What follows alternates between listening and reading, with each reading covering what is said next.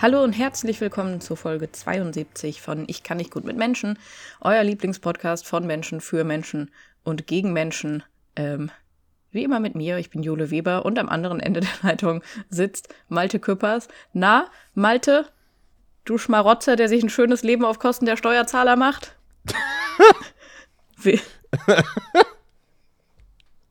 ja, hallo. Hallo. Das bin ich, Jule Weber, schön dich zu sehen. Du bist das. Ey, es ist unfassbar. Na, wie, wie, wie, läuft die Ausbeutung des Staates? Die läuft, ich wünschte, ich würde den Staat der ausbeuten. Hart, der hart arbeitenden BürgerInnen da draußen. Ich beute den Staat viel zu wenig aus. Es ist unfassbar. Ich, durf, ich habe noch nie in meinem Leben so oft gehört, dass ich mir doch bitte einen Job suchen solle. So, das ist halt so absurd. So, die Leute hören alle offensichtlich nicht unseren Podcast. Ich habe wirklich mehrmals überlegt, einfach zu kommentieren, so, ihr hört nicht den Podcast. It ja. shows. So. Ist, ich, wir sind direkt in meinem Regelfall der Woche, liebe Leute. Ähm, ich habe zuletzt ein, ein Video hochgeladen, wo ich mich etwas über den äh, die Pläne äh, des SPD-Arbeitsministers, der Minister für Arbeit und Soziales, Hubertus Heil, hat ja gesagt, hey, Leute, die nicht arbeiten sollen, den streichen wir einfach zwei Monate lang das Bürgergeld komplett. Mal abgesehen davon, dass das illegal ist, dass, das, äh, dass der, äh, ich glaube, Bundesgerichtshof, glaube ich, schon gesagt hat, dass sowas geht nicht. Man kann Leute nicht äh, sozusagen das Existenzminimum einfach nehmen. Funktioniert nicht. Ähm, ist, ist scheißegal. Also da, Leute. Das ist, der, das ist der Sozialpart in Sozialstaat, ja, richtig? Genau, so, ne? Ah, hm, ja. Habe ich dann einfach gesagt, so, das ist völliger Quatsch. Also wirklich, vor allem wird damit halt nichts gespart. So, also das sind, die, die sagen ja, äh, Hubertus hat gesagt, ja, wir wollen damit Geld sparen. Sagt aber selbst, das betrifft nur ganz, ganz wenige Menschen. Und da habe ich mich ein bisschen aufgeregt. Und die Hauptkritik die ich dazu bekommen habe, von irgendwelchen konservativen Spinnern. Und ich, ja, wobei doch, man kann schon durchaus, da waren auch so ein paar richtig verstrahlte, verstrahlte äh, alte Monis dabei, die, ähm, also wirklich Monis, ich sag das ganz bewusst, die schön ihren Hund als Profilbild hatten. So, da weiß man direkt schon alt, also wirklich, wenn der Profilname auf Instagram ein alter deutscher Vorname ist und das Bild ist nur ein Hund, dann weiß es schon, da kann nichts kommen. So, das ist jetzt einfach mal ein Hot Take, den ich hier reinstelle. Und das ist wirklich nonstop. Wurde mir einfach nur geschrieben, ja, ja, du, äh, geh mal selber arbeiten. Und ich denke mir so, Leute, also wirklich, das ist, das ist, könnt ihr euch nicht vorstellen, dass Leute das kritisieren, obwohl sie arbeiten? Mhm. Das ist unfassbar. Unf das Ding ist, Malte, ich würde behaupten, ähm, solche Profile, also alter deutscher Vorname und ein Hund als Profilbild, ich sehe zwei Möglichkeiten, wer dahinter stecken kann. Weil die andere Möglichkeit sind ähm, so Kids unter 14. Weil die alten Namen, ja, die kommen wieder in dieser Generation. Ja, das stimmt. Und dann sagen die Eltern, nee, aber nimm mal nicht, du postest jetzt nicht dein Gesicht und dann nehmen die als Profilbild ein Bild vom Hund. Ist das wirklich ein Ding? Das ist wirklich ein Ding. Oder von ihrem, oh. oder von ihrem Pferd. Aber also ich glaube, aber dann, aber, aber dann, aber oder dann. von der Katze. Und ich liebe die Vorstellung, dass dir irgendeine Elfjährige geschrieben hat, geh mal arbeiten. Hör mal auf, dich über die aufzureden. geh arbeiten, du Sozialschmarotzer. Irgendwo ähm, ja. zwischen Schule und, ähm, weiß ich nicht, Ballettunterricht. So ein Müllvolk. Es, ist wirklich, es tut mir wirklich, ich kann da nicht anders sagen. Es ist wirklich, es macht mich wahnsinnig. Ja, naja. Das ist aber, Jule, wie geht's dir denn überhaupt? Hey, ich bin krank. So ein bisschen. Aber also, ähm, nee, ich bin nicht krank. Moment, ich, äh, ich manifestiere nämlich, dass ich nicht krank bin. Ja, okay. ähm, nee, ich glaube, ich habe so ein bisschen so eine, so eine Erkältung mitgenommen, die irgendwie hier so eingeschleppt wurde. Also von, mm. ich glaube, die hat mein Kind aus den Ferien mitgebracht. So eine Drecksau. Das habe ich nicht gesagt. so, was? Ich, ich finde dein Kind großartig. Ja, das Problem ist, dass das Kind kleine Geschwister hat und diese kleinen Geschwister sind auch nicht so sehr das Problem, aber die sind in der Kita. Ah, eine Kita ist wirklich die absolute Ausbrutsstelle für ja. allerlei Krankheiten. Als und ich, ich damals schwöre wirklich jedes Mal, wenn mein Kind jetzt so gerade im Herbst, Winter aus, äh, aus Zeiten bei irgendwie beim, beim, beim Vater nach Hause kommt, äh, also beim, beim Vater und der dazugehörigen Familie, und mich einfach strahlend erstmal damit begrüßt zu sagen, die beiden Kleinen sind schon wieder total krank, bin ich mir direkt so, toll, toll, so. Ja. Ich krieg sofort Halsschmerzen. Ey, Kindergarten ist wirklich heavy. Also ich habe, als ich meinen Zivildienst damals im Kindergarten gemacht habe, es hat einen Monat gedauert und ich hatte Scharlach. Ich hatte einfach Scharlach. Ich wusste noch, also wirklich, ich dachte, das wäre unmöglich, diese Krankheit zu kriegen. Aber nein, mein Hals war einfach tomatenrot und das über mehrere Zeit und wirklich.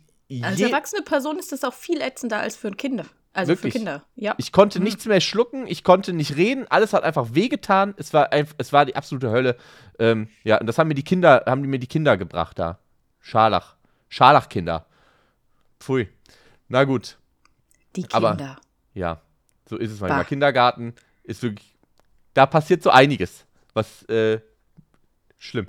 Gut, äh, es ist, ist äh, wie, ja gut, wie, genau, das war, wie es dir geht. Ich bin gerade so ein bisschen. Ja bisschen, äh, wir sind gerade, wo wir gerade sowieso, wir sind hier direkt schon bei meinem Regelfall gewesen. Hast, willst du direkt auch mit was reinstarten, Jule? Einfach irgendwas, was du hier noch, äh, noch geben kannst? Okay, also das Ding ist, ähm, ich weiß nicht immer auch richtig, ob das als Regelfall zählt, aber ich, ich muss darüber reden, weil es belastet mich, Malte. Ja. Malte, sie räumen den Supermarkt um. Oh dass nicht mehr Gemüse am Anfang ist, sondern dann vielleicht Süßigkeiten. Doch, Gemüse ist, glaube ich, immer noch am Anfang, aber es, ist, es folgt keinem Konzept. Das ist jetzt fast eine Woche, dass ich das erste Mal im Supermarkt war und sie waren dabei, Sachen umzuräumen. Was heißt, dass irgendwie die Hälfte der Regale einfach irgendwie leer ist. Man findet überhaupt nichts mehr. Und dann stehen immer Sachen jetzt an einem neuen Ort und dann probiere ich mich mit dem so, also weiß ich nicht. Ich war dann das erste Mal da und habe gedacht, so, okay, also da Richtung Kasse stehen jetzt also die Chips, okay. Okay.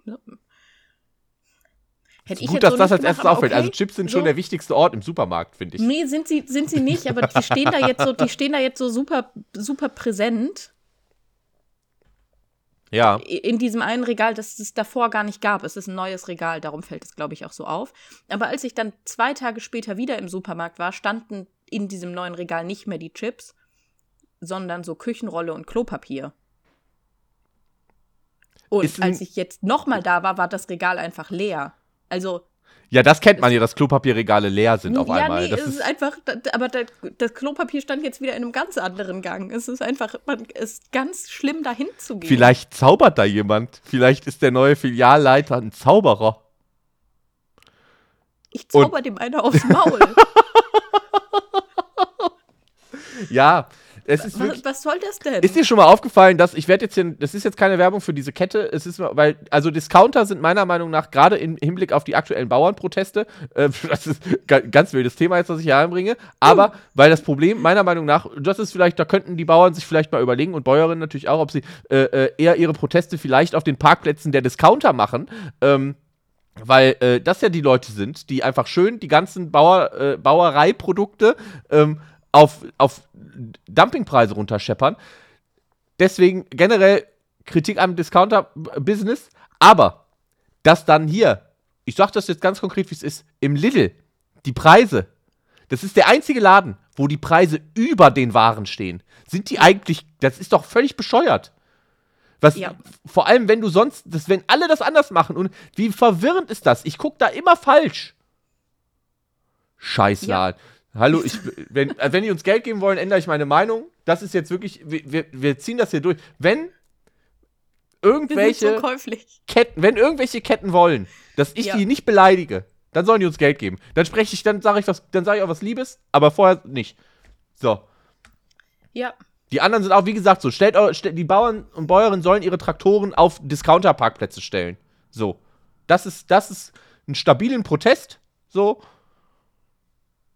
Ja. Ja. Gut. Ja.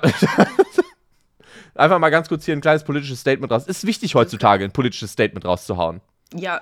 Ist wichtig heutzutage. Ich weiß nicht, ob dir das aufgefallen ist, Jule Weber, aber ich hab's dir ja gesagt, Olaf Scholz ist aufgetaucht. Olaf Scholz ist endlich. Also, du hast es mir nicht einfach gesagt. Du hast es, warte, kann ich das kurz einspielen? Ja, ja, spiel das. Ich hoffe, man hört Ansonsten äh, äh kriegen wir das irgendwie anders hin.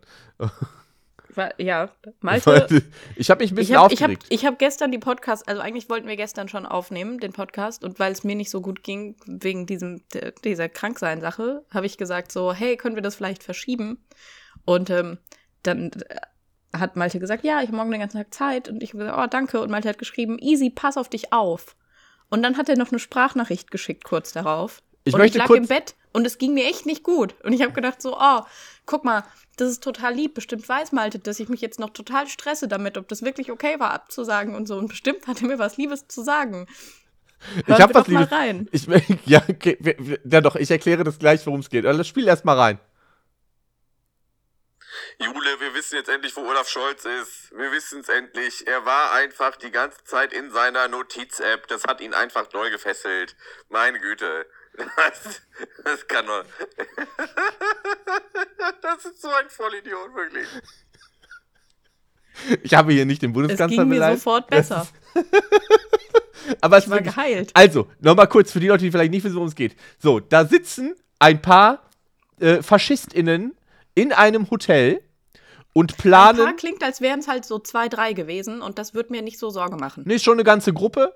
Ja. Äh, also äh, der liebe Herr Sellner, äh, Kopf der identitären Bewegung, dazu ein paar PolitikerInnen von der AfD, PolitikerInnen von der CDU und auch noch so ein paar äh, reiche Deutsche einfach. Der Chef von Hans im Glück und ja. der Chef von Backwerk. Genau, also es ist dieselbe Person. Also sind jetzt so, ist es, äh, ja. Aber das, genau. Die, der auf jeden Fall auch. So, was ich schlimm finde, weil Backwerk hat mich wirklich schon häufig gerettet. So. Die veganen Vanillestangen? Ja, so aber jetzt, jetzt scheiße ich den nur noch in den Briefkasten. Naja, auf jeden Fall ist, denkt man sich dann ja, okay, da gibt es jetzt so ein paar, also da gibt es jetzt definitiv Fasch FaschistInnen, die einen Umsturz planen, die irgendwie, ne, die halt wirklich Menschen massenhaft aus dem Land schmeißen wollen. So, das ist doch ein Zeichen, das ist doch was, wo man irgendwie was, was machen muss. Und was macht, was macht die, und was macht Olaf Scholz, unser Bundeskanzler? Der tippt irgendeinen Scheiß, irgendeinen so lapidaren, dahingeschwollten Scheiß in seine Notiz-App, screenshot das, screenshottet das und postet das auf Instagram. Und da habe ich wirklich, das kann doch nicht wahr sein. Und dann, aber, so, das Ding ist, ich habe jetzt zuletzt auch mehrmals ähm, Videos von, äh, von äh, äh, äh Robert Habeck gesehen, der sich zu aktuellen politischen Themen irgendwie dann äußert. Auch mhm. zu, zum Thema äh, zur, zur AfD, auch zu den Bauernprotesten und so weiter.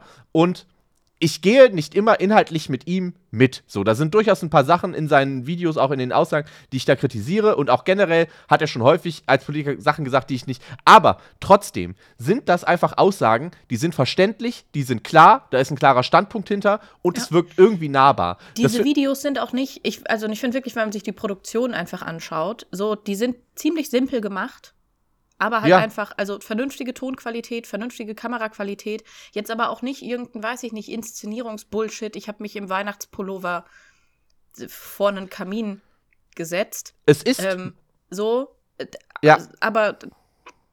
Es ist, ist meiner das, Meinung nach. Es ist meiner Meinung nach die beste Art und Weise mittlerweile, ähm, sich irgendwie an die Menschen hier zu wenden. So. Ja. Das kannst du noch, in in, weil das ist so, und das auch gerade wirklich, also ich habe da nicht das Gefühl, dass da irgendwie äh, mit Begriffen um sich geworfen wird oder geschwafelt wird, dass man dem Ganzen nicht mehr folgen kann. Ich finde das alles super nachvollziehbar immer, was er da sagt. Auch wenn ich da vielleicht an manchen Stellen eine andere Meinung habe und, und äh, ein bisschen anders an eine Sache herangehen würde. Aber das. Es ist ja utopisch, davon ja. auszugehen, dass es, ne, also keine Ahnung, bestimmt kann es immer irgendwie eine ganz kleine Anzahl Leute geben, die wirklich zu 100 Prozent ja. zufrieden mit irgendwie politischen Äußerungen Voll. sind.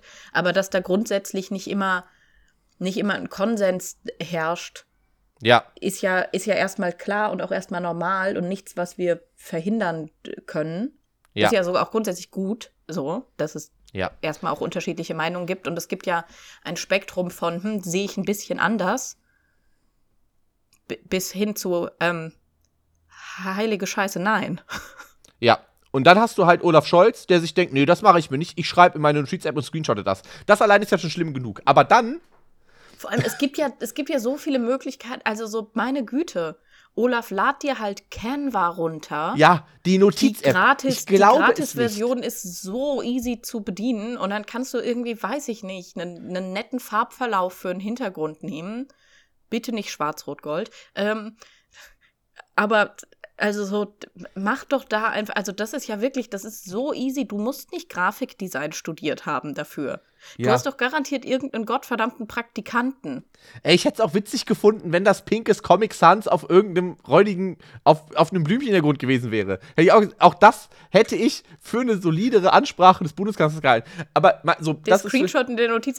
Aber hast du gesehen, dass Annalena Baerbock ich wollte gerade sagen, ich wollte gerade sagen, Screenshot gepostet ja, hat? Ich wollte gerade sagen, dann denkt man, es kann nicht noch schlimmer kommen und dann macht Annalena Baerbock einen Post, wo sie einfach diesen scheiß Screenshot von der Notiz-App screenshottet und darunter schreibt, ja, so sehe ich das auch. Und ich denke, das ist doch nicht, das ist doch einfach nicht euer Ernst. Wo sind wir denn hier gelandet? Ist das die Kommunikation einer, einer Regierung, eines der relevantesten, also jetzt so gesamt geopolitisch relevantesten Länder? Es ist unfassbar. Es ist wirklich unfassbar. Es, ich, ich will das alles nicht mehr. Es ist. Boah. Ja, also wirklich. Da, ich, da, war ich, da war ich auf aber mal auf sowas von einem Level. Ich, ich, ich glaube es ich glaub's noch immer nicht. Wenn wir da jetzt noch drüber reden, ich glaube es noch immer nicht. Es ist ah. wirklich auch einfach, also wir sind noch keine zwei Wochen im neuen Jahr. Also zum Zeitpunkt dieser Aufnahme. Es sind ein bisschen mehr als zwei Wochen, wenn diese Aufnahme rauskommt. Und alles fühlt sich einfach an wie ein Fiebertraum. Es geht wirklich, was hier schon wieder los ist, alles. Was hier schon wieder los ist, alles. Ich also wir, wir, wirklich. Und also damit meine ich gar nicht, also so, das ist jetzt nicht aus so einer Perspektive von irgendwie, oh, ich bin so überrascht oder bestürzt von Sachen. Also weil zum Beispiel irgendwie die Faschos, die sich treffen und diese ganzen Pläne, die die haben und irgendwelche Faschos, die Bauernproteste unterwandern und Bauern, die na, sich dann eher nicht dazu äußern. Also es überrascht mich halt alles nicht. Es ist jetzt nicht so, dass ich hier sitze und denke, boah, hätte ich nie gedacht. So. Ja, aber, schon, klar. Ähm, aber war, was?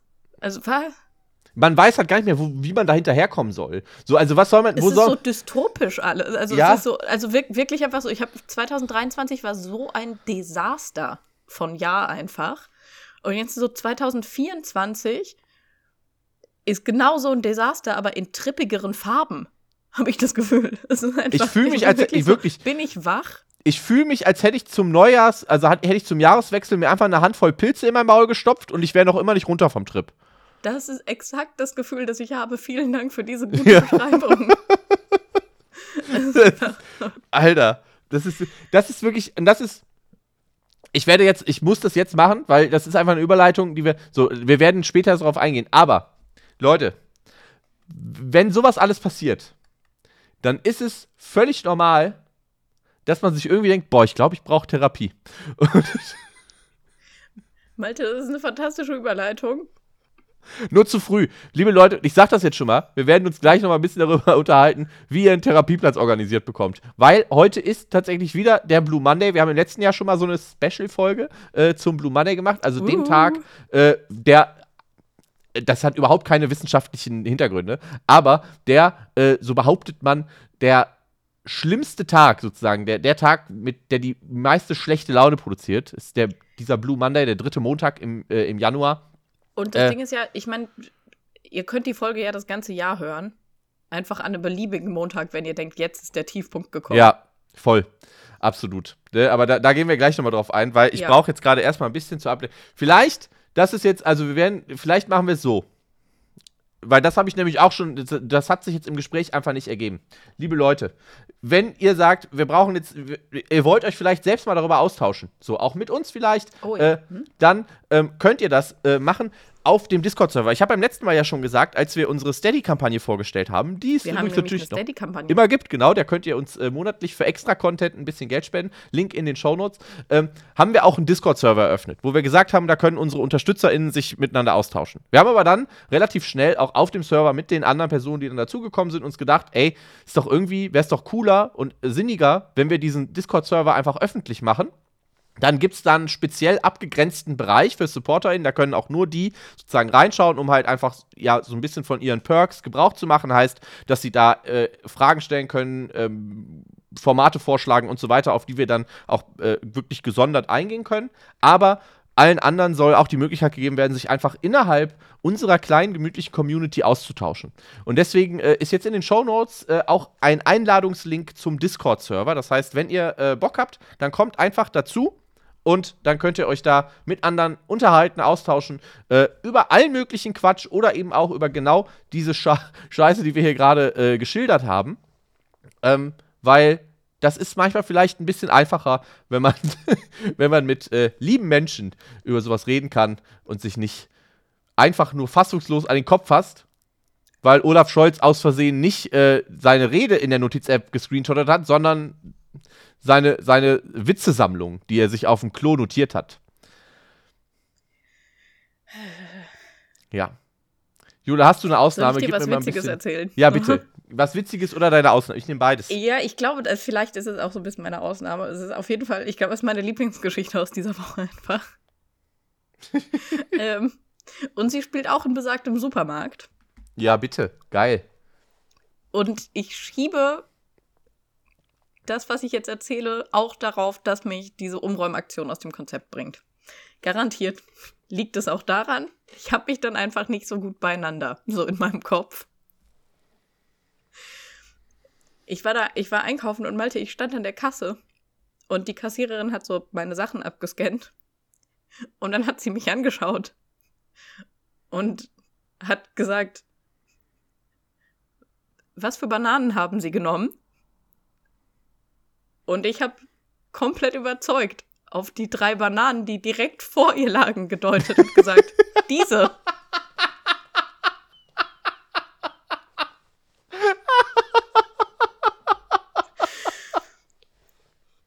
Ja! Und sie hat mich angeschaut, als wäre ich bescheuert.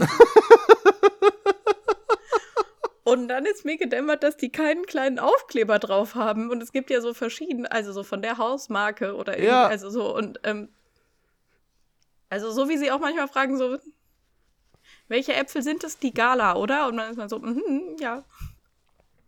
Bestimmt. Ich Ähm, hätte da aber nicht drauf antworten können, bin ich ganz ehrlich, weil da hätte ich nicht drauf geachtet. Ich, hätte, ich konnte darauf antworten. Ja, hast So. du ja offensichtlich, aber auch richtig dumm. Nein, ich konnte auch auf die eigentlich gemeinte Frage Ah, antworten. okay. Dann im nächsten Moment, ähm, das hat sich aufgeklärt, aber erstmal habe ich einfach wie ein Trottel auf die Bananen gezeigt, die mitten in meinen Einkäufen lagen. Also offensichtlich mal, also natürlich schon so am hinteren Ende der Einkäufe, weil das sind Bananen, die, so, die müssen weiter oben in die Tasche. To total logisch. Aber so, das, natürlich diese Bananen, aber ja, diese Bananen habe ich genommen. Nicht die anderen. Diese.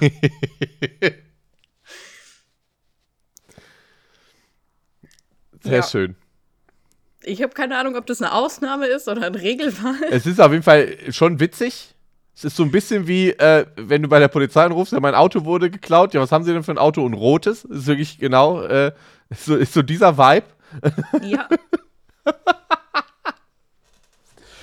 Ah, schön. Ich glaube, Ja. ich glaube, du warst eine Ausnahme für die Verkäuferin. Ich glaube, die wird da, die wird da später auch noch mal drüber, drüber lachen können. vielleicht aber auch ein Regelfall. Vielleicht ist sie auch heimgegangen und hat gesagt, Schatz, Die, die Kundin heute wieder komplett hirnlos.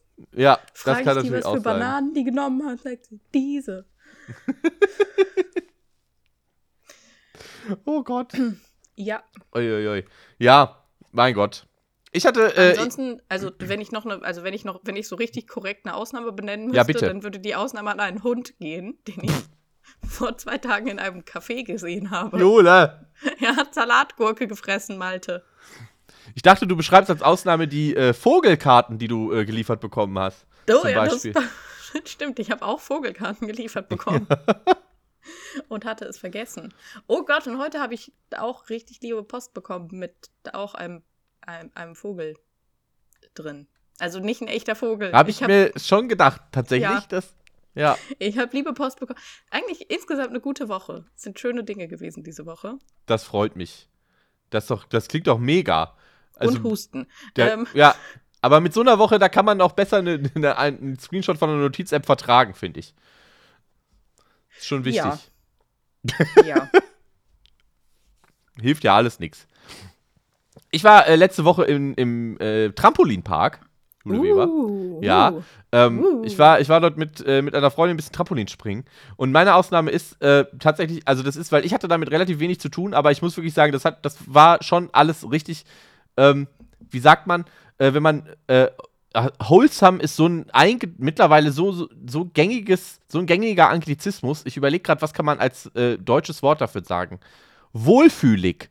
Ist es ich, wohlfühlig ist, glaube ich, gut. Es war so eine wohlfühlige Situation, weil wir waren in diesem Trampolinpark und es gibt dort ähm, eine, eine Rutsche, die so ein paar Meter über der Erde ist. Das heißt, wenn du aus der Rutsche rauskommst, dann fliegst du im Prinzip durch die Luft auf so eine riesige, aufgeblasene Matte. So.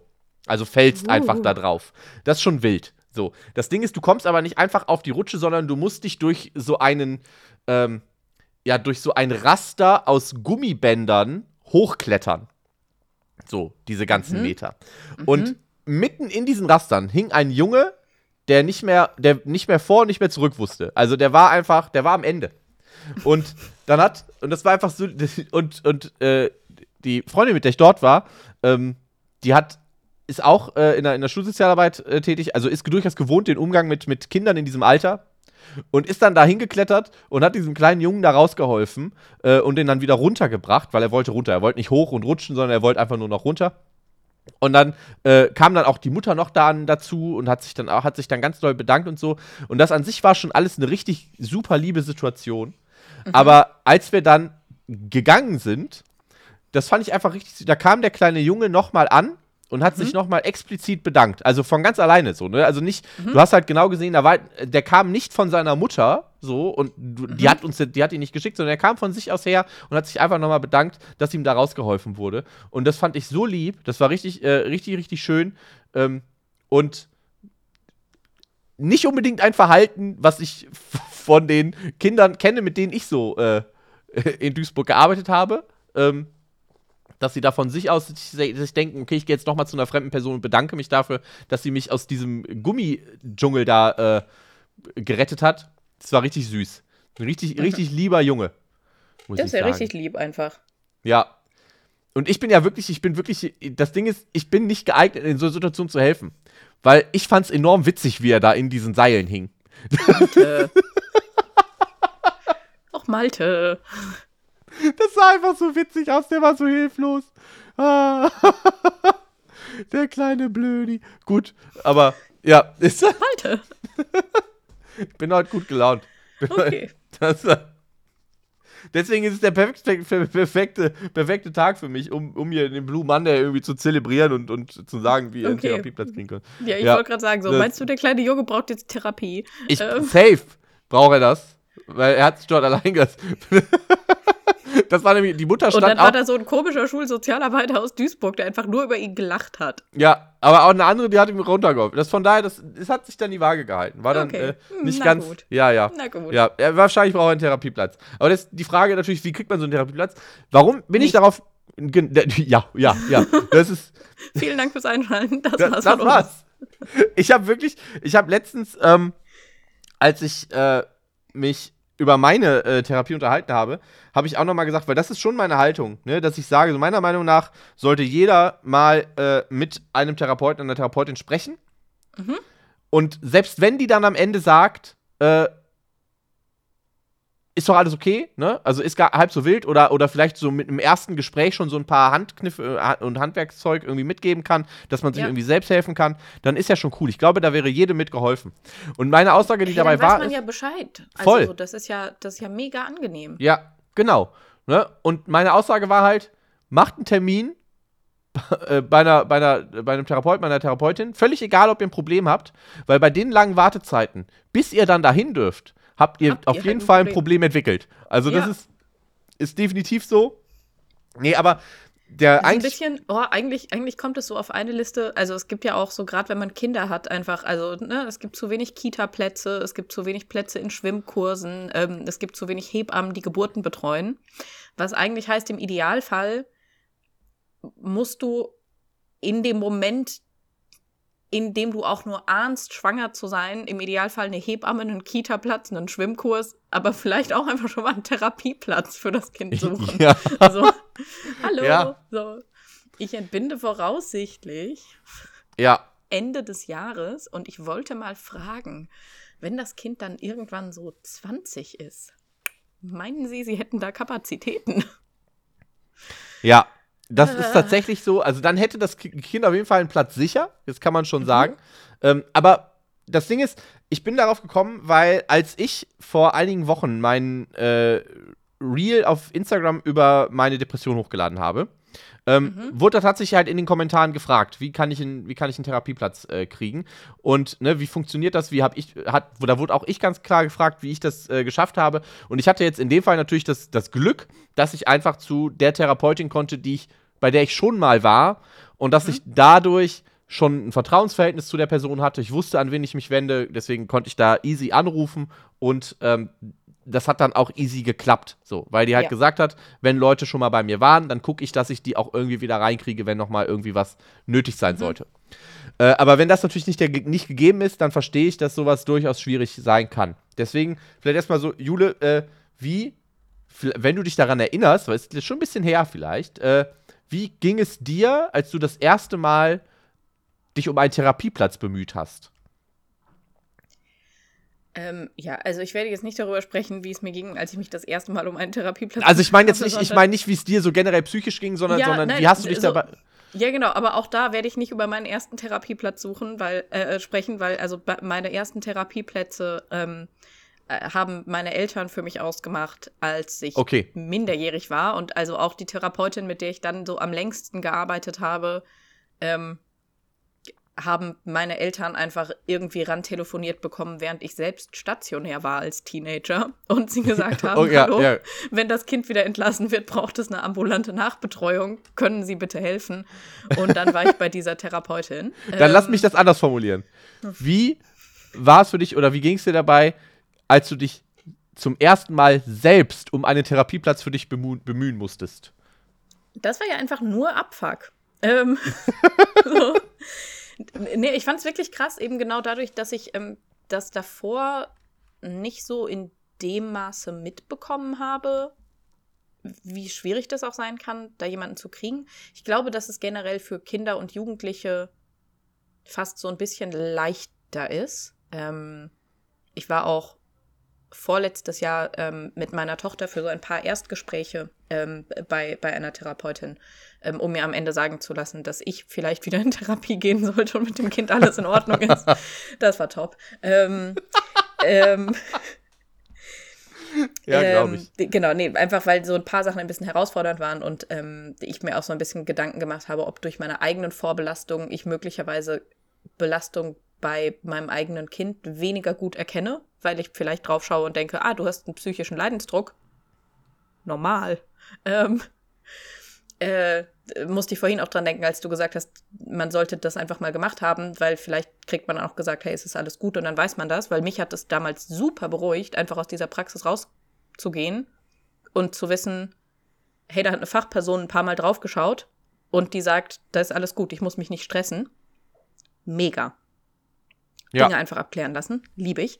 Ähm, genau, und das war aber auch, also für, für, für das Kind war es leichter, einen Platz zu finden, aber so für mich selbst, das fand ich halt wirklich krass, weil als ich das erste Mal selbst gesucht habe, ähm, habe ich gesucht, auch zu einem Zeitpunkt, als es mir wirklich akut dolle nicht gut ging.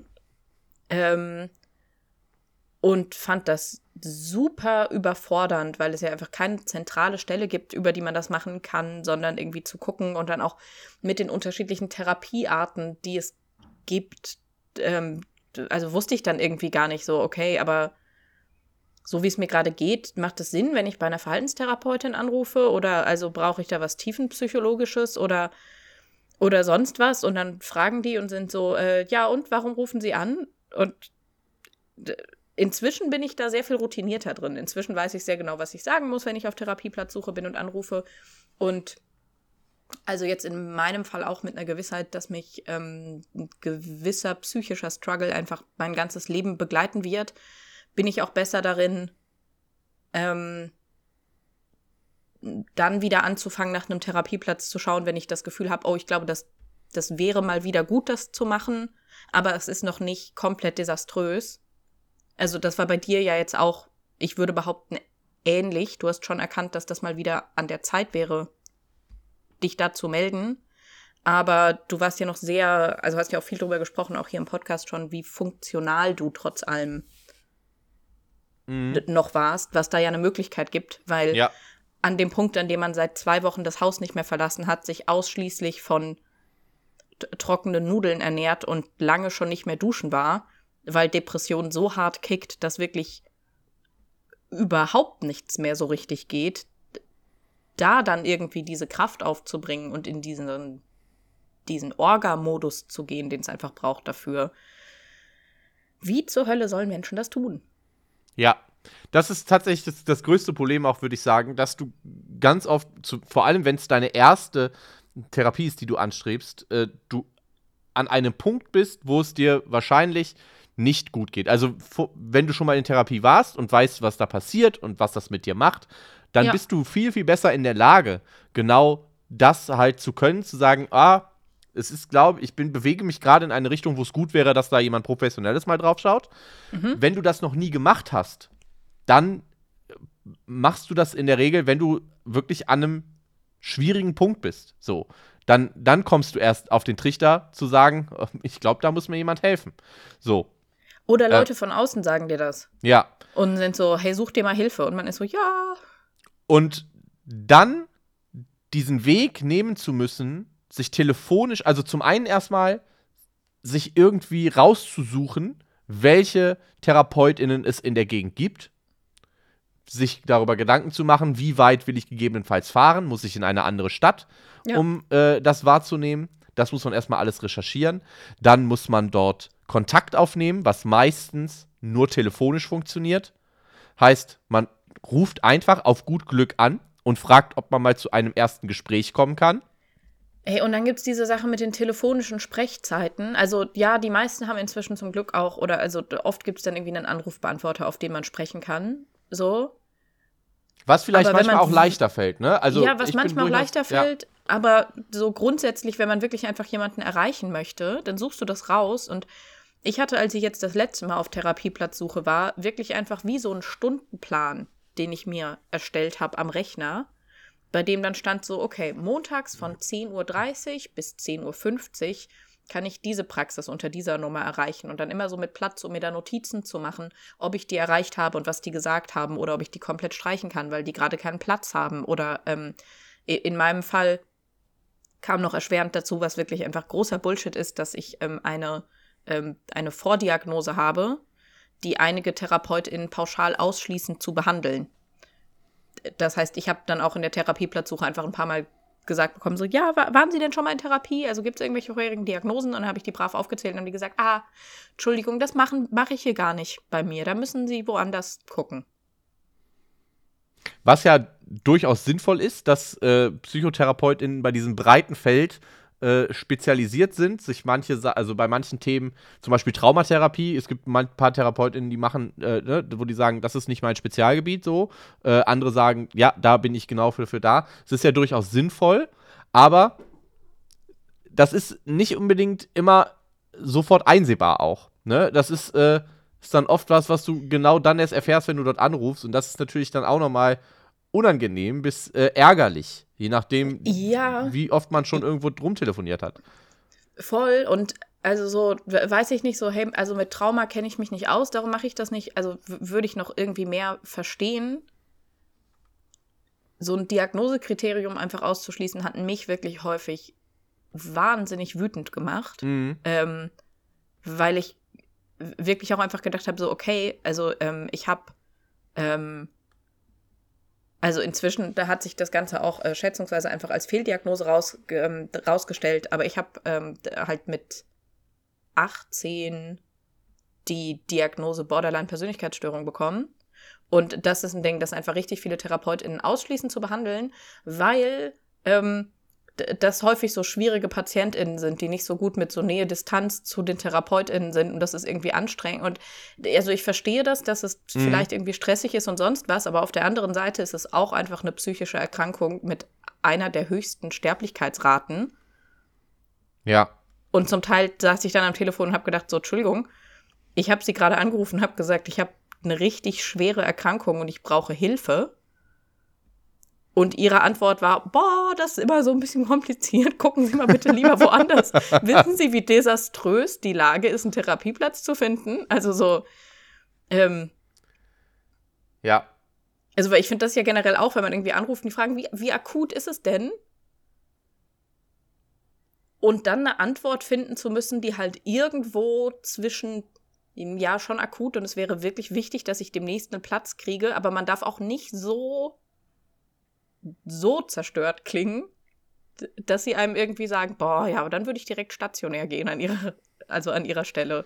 Ja. Und dann ist ja häufig auch noch ein Punkt, so geht es mir zumindest Ich ganz hasse oft, dieses System. so geht es mir zumindest ganz oft, dass es mir schwerfällt, mein Anliegen auch wirklich als dringlich zu empfinden, weil oft auch der Gedanke da ist, ja, okay, also es gibt mit Sicherheit auch Leute, die bräuchten das jetzt dringender als ich. So, Ja. also das, das kann ja auch noch dazu kommen. Wobei ich mittlerweile auch sagen würde, so ein völlig kaputt gespartes Gesundheitssystem, das genau diese Gedanken aufmacht, sollte nicht der Grund dafür sein, dass man sich keine Hilfe sucht, obwohl man das Gefühl hat, dass man die eigentlich bräuchte. Da darf, so hart es auch klingt, nicht der Gedanke sein, vielleicht braucht es jemand anderes dringender, weil das ist ein Problem, das das Gesundheitssystem, beziehungsweise die Politik, die das Gesundheitssystem in diese Richtung gelenkt hat, verursacht hat und nichts, was man als Privatperson auslöffeln müsste, meiner Meinung nach. Das sich eins, also das sich bewusst zu machen, ist aber natürlich nicht unbedingt leicht, gerade zu Beginn. So. Total, aber also ich finde, also sich bewusst zu machen, dass, ähm, dass wenn man selbst da verzichtet, das nicht automatisch heißt, dass irgendwie eine andere Person, die es da gerade noch schwerer hat, diesen Platz bekommt. Also ich kriege auch aus dem privaten Umfeld gerade viel mit, äh, ja auch einfach, wie nachgewiesenermaßen rassistisch dieses ganze System ja zum Beispiel auch ist. Und ich weiß, dass ich es grundsätzlich noch leichter habe oder wir beide es grundsätzlich noch leichter haben, einen Therapieplatz zu kriegen, weil wenn man irgendwo anruft und sagt, schönen guten Tag, Weber mein Name oder schönen guten Tag, Küppers mein Name, ähm, einfach sehr viele Türen sofort aufgehen. Ähm, und ich, ich sehe in meinem Umfeld, wie das ist, wenn Leute andere Nachnamen haben. Ähm, Mhm. und da ist ja aber auch die Sache, wenn ich dann sagen würde, so, naja, okay, dann nö, beantrage ich jetzt keine Verlängerung von der Therapie. Ähm, ist ja nicht so, dass das System sich dann hinstellt und sagt, ach gut, Frau Weber, also wenn Sie das jetzt nicht mehr brauchen, dann nehmen wir auf jeden Fall direkt irgendwie eine ähm, mehrfach marginalisierte Person von der Liste, äh, die Ja. es auch sonst noch schwieriger hätte. Vielen Dank, dass Sie für die den Platz freigemacht haben. Ja, Ähm, genau. Das ist natürlich das eine. Das andere ist natürlich auch ähm, ein guter Freund von mir, bei dem, äh, der hatte das Problem auch. Der hat dann einen ähm, Therapieplatz gefunden, äh, in derselben Praxis, wo ich auch war tatsächlich. Das, hat, das konnten wir da so ein bisschen, ich habe ihm das empfohlen und das hat auch geklappt. Da, und er war an sich auch zufrieden, hat aber relativ schnell gemerkt, dass äh, die Therapeutin bei manchen Sachen auch nicht mit ihm so connecten konnte. Ne, dass sie halt viel mehr nachfragen musste. Das kann natürlich auch nochmal ein Problem sein. Gerade natürlich äh, für, für äh, BIPOC-Personen. Ähm, das war jetzt gedoppelt, aber ja, ist, so, ist, ist klar. Ähm, ist das halt nochmal ein Punkt. Aber das kann natürlich auch generell passieren. Ne? Also, das ist ja auch so, dass Das wenn passiert ihr. ja auch schnell, wenn man sich anschaut, wie auch das System ist, wie Leute in diesen Beruf kommen. Ja. Also wenn man sich anschaut von, ähm, du musst nicht nur einfach ein Abitur haben, du musst ein wirklich sehr gutes Abitur haben, um in den entsprechenden Studiengang zu kommen. Dann hast du ein ziemlich hartes, zeitaufwendiges Studium vor dir und danach ja nochmal die Ausbildung ähm, in den Beruf, also Ja. Psychotherapeutin. Ähm, wo ja auch einfach wahnsinnig viel Geld reinfließt, nochmal diese Ausbildung zu machen. Ähm, und wenn man sich dann wiederum die ganzen anderen Statistiken anschaut von ähm, wer kriegt denn die Gymnasialempfehlung, wer sind denn die Leute, die ähm, am Gymnasium auch einfach so ähm, nicht benachteiligt und gefördert und gesehen werden, dass sie meistens halt mit diesen, keine Ahnung, absurden 0,8 Abi-Schnitt oder sonst was rauskommen, die dann an der Uni genommen werden, die das Studium fertig machen können und sich das leisten können, die dann in die Ausbildung gehen können. Ähm, also, ich meine, viele Therapeutinnen, mit denen ich gearbeitet habe, denen bin ich wahnsinnig dankbar und auch, äh, ich habe durchaus auch coole Leute in meinem Umfeld, die ähm, diesen Berufsweg gerade gehen und sich auch bemühen, da glaube ich, also gut ähm, ein, ein Bewusstsein zu haben für andere Lebensrealitäten als nur ihre eigenen. Ähm, aber ich finde, also das muss man sich ja in so vielen Bereichen bewusst machen. Also schon, wenn du irgendwie als Alleinerziehende in einer prekären Lebenssituation in dieser Praxis sitzt und einfach nicht weißt, wie du dich mit deiner Erschöpfung noch über Wasser halten sollst, die Person, die dir gegenüber sitzt, wird dieses Problem in dieser Form vermutlich nie gehabt haben. Ja. Und das kann dann also eben dazu führen, gesehen, so. das kann dann eben dazu führen, dass man häufig dann auch, wenn man es geschafft hat, irgendwo anzurufen, wenn man es ja. geschafft hat, einen Termin für ein Erstgespräch zu bekommen, man dorthin geht und dann relativ schnell merkt, ah, da fühle ich mich nicht so wirklich wohl. Das war weird. Und, und dann, dann, muss man da ja wieder rausgehen. Also ja, dann muss man eben auch, die, weil, weil das Ding ist halt, wenn du bei so einer Person dann bleibst und sagst, ja komm, ich zieh das einfach durch, das bringt nicht wirklich was. So, also das ist nicht, das ist kein gutes Therapiesetting. So, es sollte schon eine Person sein, mit der man irgendwie connecten kann. Die muss nicht äh, irgendwie, also man muss da jetzt keinen politischen Ideologiecheck vorher machen, dass da alles äh, straight up passt und so weiter. Ne? Man muss aber trotzdem einfach so ein gewisses Gefühl von Sicherheit irgendwie da empfinden und sich sagen können, ja, dieser Person kann ich mein Innerstes, Verkorkstes anvertrauen. So. Ja. Und wenn das nicht gegeben ist, dann muss man die ganze Scheiße wieder von vorne machen und wieder rumtelefonieren und wieder sich Termine holen. Und das Ding ist, ich habe mal versucht, für meine Frau Termine zu machen. So. Ähm, mhm. Es spricht überhaupt nichts dagegen, andere Leute für sich anrufen zu lassen. Nur sollten die Leute in der Lage da, dazu sein, sich als euch auszu also sich als euch auszugeben. Sagt man, es ist wirklich, die Satzformulierung ist gerade, naja, die müssen so tun können, als wären sie ihr. Weil ganz oft halt auch äh, TherapeutInnen halt sagen, nee, die Leute, also die Leute müssen sich schon, das ist so der erste Schritt, den sie halt verlangen, irgendwie, die müssen sich schon selbst melden. So.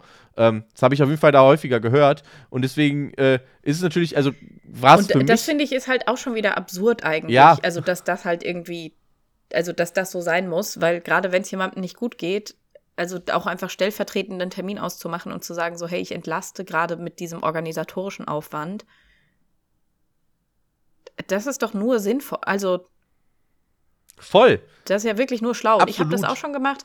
Ich habe übrigens, also was so Tipps für Therapieplatzsuche angeht, ähm, äh, als meine, als meine Frau vor ein paar Jahren Therapieplatz gesucht hat, ähm, hat die einfach, weil es gibt schon, also viele Praxen sind nur telefonisch erreichbar, aber einige haben ja doch inzwischen auch E-Mail-Adressen und die hat einfach ähm, damals noch in Frankfurt wohnt, ähm, einfach so viele E-Mail-Adressen wie möglich rausgesucht und die hat einfach eine E-Mail geschrieben an, ich glaube, über 100 TherapeutInnen. Ja. Aber einfach die gleiche allgemein formulierte E-Mail: Hallo, ich bin, ich bin auf der Suche nach einem Therapieplatz. Bitte melden Sie sich äh, per Mail oder unter folgender Telefonnummer bei mir. Ähm, und dann, dann schön die ganzen äh, E-Mail-Adressen ins versteckte CC gepackt, so, und einfach rausgeschallert. Ja. Und dann hat sie gut, einfach die ja. Therapeutin sie anrufen lassen. Es hat einfach funktioniert. Ja, voll gut. Es ja. gibt ja auch, es gibt ja auch, das betrifft jetzt nicht nur äh, TherapeutInnen, sondern generell natürlich Ärzte, die Seite Doktorlieb, ähm, wo Online-Termine mhm. gemacht werden können ich will jetzt gar nicht unbedingt sagen, nutzt auf jeden Fall diese Seite, weil es gibt da das durchaus auch. Therapie glaube ich aber fast gar nicht. Geht es nicht?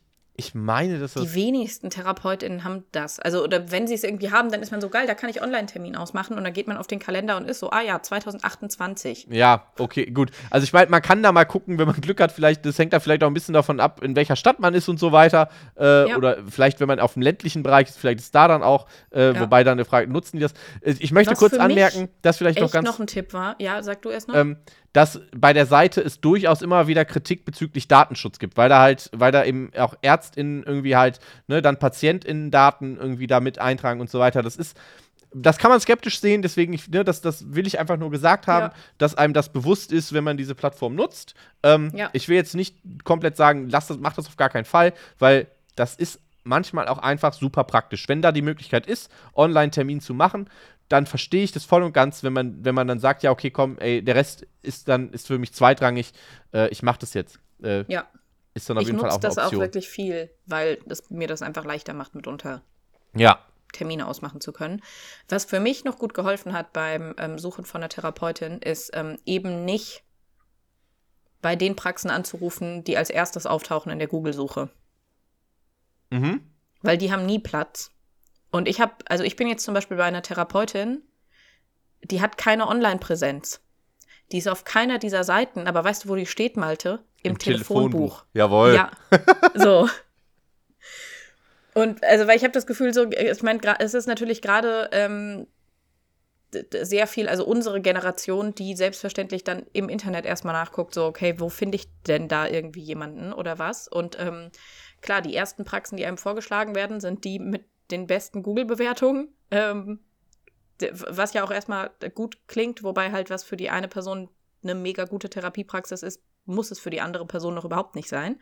Ähm, und genau, also das hat bei mir dann okay gut funktioniert, ähm, um auch irgendwie so ein bisschen so Erstgespräche und so zu kriegen. Ähm, und ich würde, ich würde wirklich eigentlich immer sagen, wenn man sich fragt, hm, sollte ich nicht vielleicht mal nach einem Therapieplatz schauen? In dem Moment, in dem man sich das fragt, ist die Antwort eigentlich immer ja. Ja. Leute, die keinen Therapieplatz brauchen, stellen sich diese Frage nicht würde ich behaupten. ähm, und ich finde es wirklich auch okay, gerade auch mit so dieser, also hinsichtlich der Fragestellung von, ähm, wie gut passt das mit der Therapeutin und fühlt man sich da wohl, sich wirklich auch, bevor man dann Erstgespräche im Idealfall hat, sich wirklich zu überlegen, was sind aber eben vielleicht doch Sachen, die für mich gecheckt sein müssen. Also, weil die Moment, die vorletzte Therapeutin, bei der ich war, nicht die aktuelle, nicht die letzte, die vorletzte Therapeutin, bei der ich war, ähm, bei der habe ich irgendwann aufgehört, weil das eine Verhaltenstherapeutin war und der Großteil ihres Ansatzes war zu sagen, dass es mir bestimmt besser geht, ähm, wenn ich die Beziehung mit meinem Ex-Partner wieder hinkriege. Weil, also wenn mein, wenn mein Mann und ich einfach wieder zusammen wären, dann wäre bestimmt auch einfach wieder besser. Und das fand ich. ja. Hot Take, würde ich den sagen. Eindruck, ich hatte nicht den Eindruck, dass das so mein vorrangiges Problem ist. Ähm, Wäre wär ein geiles Gespräch gewesen. Wenn du deinen Ex-Mann anrufst, meine Therapeutin hat gesagt, wir sollten vielleicht, was machst du nächstes Wochenende? Das, genau, das wäre einfach, das wäre gut für meine Psyche, wenn wir wieder so. Ähm, nee, ich bin dann, ich, ich habe dann die Therapie bei ihr aufgehört und dann war ich in der Therapie bei einer anderen und ähm, die hat dann gesagt, Frau Weber, kann es sein, dass Sie Männer überhaupt nicht gut finden? und dass das eigentlich das Problem ist und ich war so, ups, ha. Ha. Scheinbar ist der Ex-Mann nicht die Lösung. Ähm. ja, manchmal äh, greift man halt auch ins Bullshit Klo. von TherapeutInnen angehört einfach. Ja. Ja, glaube ich. Ja, so irgendeinen kleinen verbindenden Aspekt braucht man dann mitunter einfach. Ja. Und das Ding ist, das ist vielleicht auch, ich habe da letztens auch noch mit, mit einer Bekannten drüber gesprochen. Es kann auch sein, dass man mitten in der Therapie, so die Stunden sind schon alle bewilligt, weil das ist, der nächste Schritt ist ja, wenn man dann da ist, man fühlt sich wohl, man sagt, okay, man macht das. Dann müssen erstmal über die, bei der Krankenkasse Stunden beantragt werden. Die müssen dann ab, bewilligt werden, dass gesagt wird, okay, ja, sie, wir finanzieren äh, Ihnen 16 Stunden und dann kann man die Therapie beginnen. Und mhm. es kann auch sein, dass man dann nach acht, neun, zehn, zwölf Stunden, die man dann schon in dieser Therapie ist, mhm. merkt, boah, das, ich, das funktioniert nicht. Also, dass man dann merkt, das passt doch nicht. Dieser erste Eindruck, den man von der äh, therapierenden Person hatte, war falsch. Mhm. Dann ist das trotzdem was, was man auch zu diesem Zeitpunkt der Therapie noch ernst nehmen sollte und dann sagen kann, ey, ich glaube nicht, dass das Sinn macht, hier weiter die Therapie zu machen. Die Stunden, ich weiß nicht, das ist halt, das ist dann ein Ding, das muss die Krankenkasse dann regeln, ne? Ähm, wie die Stunden dann können die übertragen werden auf, eine andere, ne, auf einen anderen Therapieplatz und so weiter. Aber auch dann sollte man äh, zu sich selbst einfach ehrlich sein und sagen, gut, ich glaube, es ist sinnvoller, wenn ich nach jemand anderem suche. Vielleicht ist in der Praxis selbst eine zweite Person, wo man dann rüber, also das, da, da gibt es dann Möglichkeiten, das müssen dann, aber das ist halt wirklich dann ein Problem, das müssen die Krankenkassen und die therapierenden Personen irgendwie dann äh, mit auffangen. So. Ähm, ja. Weil genau da wie nach dem Erstgespräch, wenn man irgendwann im Laufe der Therapie merkt, das bringt nichts, das funktioniert nicht, das Vertrauen ist nicht da oder das Vertrauen ist weg, kann ja auch ja. sein, dass die therapierende Person irgendwas sagt, was das Vertrauen äh, im Grundfest erschüttert und dass man dann sagt, jo, okay, das war's. Dann sollte man das ernst nehmen und sich halt äh, dann. Und wenn die therapierende Person in dem Moment, in dem man sagt, ich habe gerade Zweifel daran, wie wohl ich mich hier fühle und wie gut ich mich hier weiter öffnen kann, wenn die darauf nicht gut reagiert, beweist sie, dass sie nicht die richtige Person dafür ist. Ja. Genau also das, das, muss, das musste ich mir da immer wieder bewusst machen, dass, also und das gilt ja nicht nur für TherapeutInnen, finde ich, sondern auch generell so bei anderen Menschen, wenn man irgendwie sagt, so, hey, ähm, wir müssen da gerade irgendwie mal gucken, weil ich fühle mich mit der Situation, wie sie gerade ist, nicht so wohl. Und wenn die Antwort in irgendeine Richtung geht von stell dich nicht so an, die Stunden sind jetzt halt bewilligt, da musst du jetzt irgendwie durch. Also natürlich kann es Sinn machen, ein Gespräch zu führen und zu sagen, so, hm, haben Sie gerade vielleicht den Eindruck, dass Sie sich nicht mehr so wohl fühlen, weil wir da wirklich irgendwie an ein Thema rangehen, so, das irgendwie ein bisschen verschlossen ist, weil, also ich hatte auch schon den Impuls bei sehr guten TherapeutInnen, in dem Moment, in dem sie so sehr präzise den Finger in eine Wunde gelegt haben und gesagt haben, da ist ein Problem, oder? Einfach zu sagen, ja, tschüss. Aber das ist ja auch kein schlechter ähm, Umgang, ne? Oder nein, keine genau, schlechte kein Reaktion Umgang, auf genau etwas, so, sondern aber ja. Genau, eine, eine gute Therapieperson wird immer durch solche Zweifel mit euch durcharbeiten. Aber die Entscheidung am Ende trotzdem bei euch lassen. Ne? Das ja, ja, genau. So, das ist der, der Knackpunkt. Aber ja, nachfragen. Durcharbeiten meine ich schon ja. auch irgendwie zu sagen, so, okay, dann, dann reden wir darüber, wie könnte das funktionieren, gut zu wechseln? Oder irgendwie zu sagen, gut, dann schauen wir, dass sie wechseln können, aber bis dahin machen wir noch alle 14 Tage eine Sitzung, um sie weiter stabil zu halten, was dann einfach achtsam und schlau und gut ist vielleicht. Ja. Ähm, ja. Genau. Also da ist wirklich, da ist man halt sich selbst der größte Experte, die größte Expertin, ja. wie es einem geht und was man halt braucht. Und äh, ja. da, das sollte man ernst nehmen. Aber ja, genau, halt nicht also das ist, was du gesagt hast, stimmt natürlich. Und dann können Nachfragen äh, oder sind Nachfragen ja einfach auch notwendig. Also auch eine schlechte Reaktion einer therapierenden Person wäre tatsächlich, wenn man sagt, so, ey, ich fühle mich hier nicht mehr wohl, ich glaube, ich möchte wechseln, dass die dann einfach sagt, ja, okay. So, das wäre. Bye. Das wäre ähm. das wär auch nicht gut. Ja. So. Ich habe das Gefühl, zur Vollständigkeit, also der Vollständigkeit halber noch sagen zu müssen, dass wenn Therapieplatzsuche schwierig ist, es auch diese Möglichkeit gibt, das über die Krankenkassen zu machen, ähm, beziehungsweise diesen hausärztlichen Notdienst, glaube ich. Oh Gott, jetzt auch kein Bullshit erzählen hier. Ähm, aber also wenn man Schwierigkeiten damit hat, jemanden zu finden und irgendwie einen Termin zu kriegen, gibt es zumindest in der Theorie, das funktioniert auch nicht immer, ähm, die Möglichkeit, das quasi über, über die Kasse zu machen und sich bei denen zu melden und zu sagen, hallo, ich kriege hier keinen Termin und dann einen Termin gestellt kriegen zu müssen. Das Problem ist, dass dafür der Radius, glaube ich, auch recht weit ist. Also ich habe das nur einmal gemacht, darum, das ist auch schon wieder ein paar Jahre her, darum erinnere ich mich gerade nur sehr vage. Ähm, hätte für mich letztlich bedeutet, ja, du kannst da zu einem Erstgespräch und dann vielleicht einen Therapieplatz haben. Ähm, es sind halt immer so knapp zwei Stunden einfacher Weg mit irgendwelchen Regios irgendwo raus nach NRW in die Pampa. Und das wäre einfach, also mit meinem Alltag gar nicht vereinbar gewesen, weil ich halt irgendwie eigentlich immer einen ganzen Tag weg gewesen wäre für eine 50-minütige Therapiesitzung. Ähm, aber mitunter kann man da was machen. Beziehungsweise, wenn man eine gewisse Anzahl an Ablehnungen von TherapeutInnen mit einem Kassensitz hat, dann kann man ja auch die Kostenübernahme für eine private Therapeutin bei der Krankenkasse beantragen. Auch das ist hässliche deutsche Bürokratie, alles so ein bisschen anstrengend, aber einfach nur, damit die Leute es mal gehört haben. Sehr gut. Uh. Ich hoffe wirklich, dass das hier äh, hilfreich war, was wir hier gequasselt haben. Ach, bestimmt. Äh, und ich, ich denke auch. Ich glaub, aber vielleicht auch, ich hoffe vor allem auch, dass es für die Leute, die das überhaupt nicht brauchen. Ähm, die Frage ist: Gibt es Leute, die unseren Podcast hören, die sowas überhaupt nicht brauchen? Ich bin ich gespannt. Ich glaube nicht. Vielleicht, äh, dass das für die auch in Ordnung war. Ähm, aber ich glaube, damit können wir einen Haken drunter setzen. Und auch für dies, den diesjährigen Blue Monday sind dann alle gut versorgt, wenn ihr in Therapie ja. gehen wollt. Und wenn nicht, dann hört euch die Folge einfach nochmal an, wenn es euch mal schlecht geht und dann wisst ihr wieder, was ihr tun sollt. Und dann ist alles. Äh, alles ja, oder schickt die weiter. Also ja, als ob ihr nicht, genau. als ob ihr nicht Leute in eurem Umfeld hättet, die depressiv sind. Ja, ihr könnt denen dann auch sagen, den ganzen Anfang über Olaf Scholz und so dürfen die skippen und dann ab der Hälfte irgendwie und dann geht's da, dann geht's auch um das Thema. da sind wir nicht böse, ja. Äh, wobei der ja. Teil mit Olaf Scholz, also sollte man, ist schon auch funny, ja. Also kann man sich auch geben, ähm, finde ich jetzt so spontan. Ich habe es ja nicht ja. gehört, wir haben es gerade nur erzählt, aber ja. ja. Aber ich fand uns schon auch lustig dabei. Da kann man, kann man so sagen, ja. Olaf Scholz.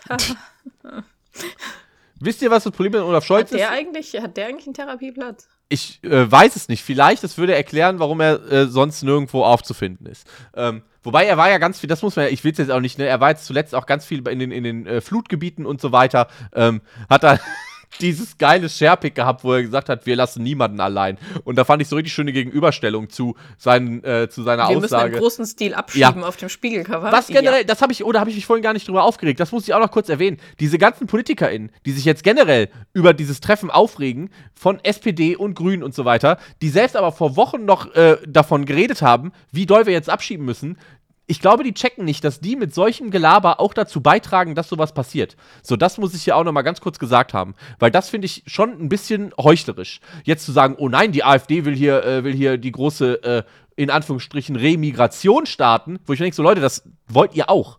Ihr nennt's anders. So. Aber ihr wollt auch Leute zahlreich aus dem Land schmeißen. So, da werde ich, ja. Schwein, Schweinebacken. Aber gut. Ähm, ja. hm. Wer keine Schweinebacken sind, äh, Leute, sind Menschen, die oh. uns Geld spenden. ich möchte das kurz einmal sagen. Äh, zum einen ein großes Dankeschön an die beiden Personen, die äh, über Steady sich äh, als Podcast-SponsorInnen eingetragen haben.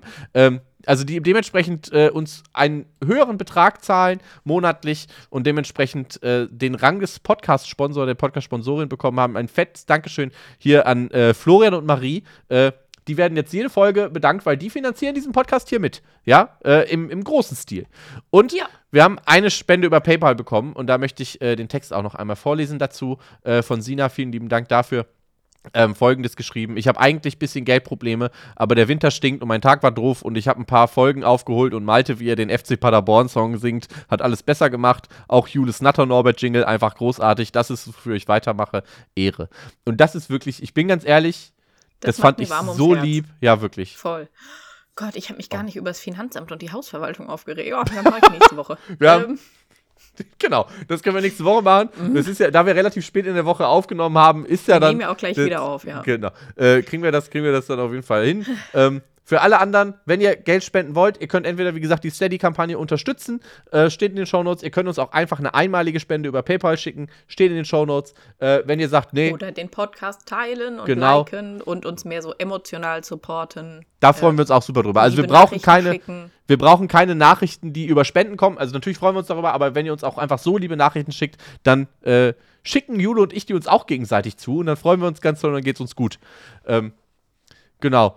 Und wenn ihr das gemacht habt, Podcast teilen, Podcast bewerten, nette Nachrichten geschickt, dann dürft ihr auch noch reinfolgen bei Jule, bei mir, bei Alin Cedik, bei Louis Leuger und dann habt ihr äh, alles gemacht, was ihr machen könnt, um diesen Podcast zu unterstützen. Steht, wie gesagt, gut. alles in den Shownotes. Ich werde es immer wieder sagen. Und dann hören wir uns nächste Woche wieder. Oder auf Steady bei den Extra-Folgen. Ja. Ciao. Tschüss.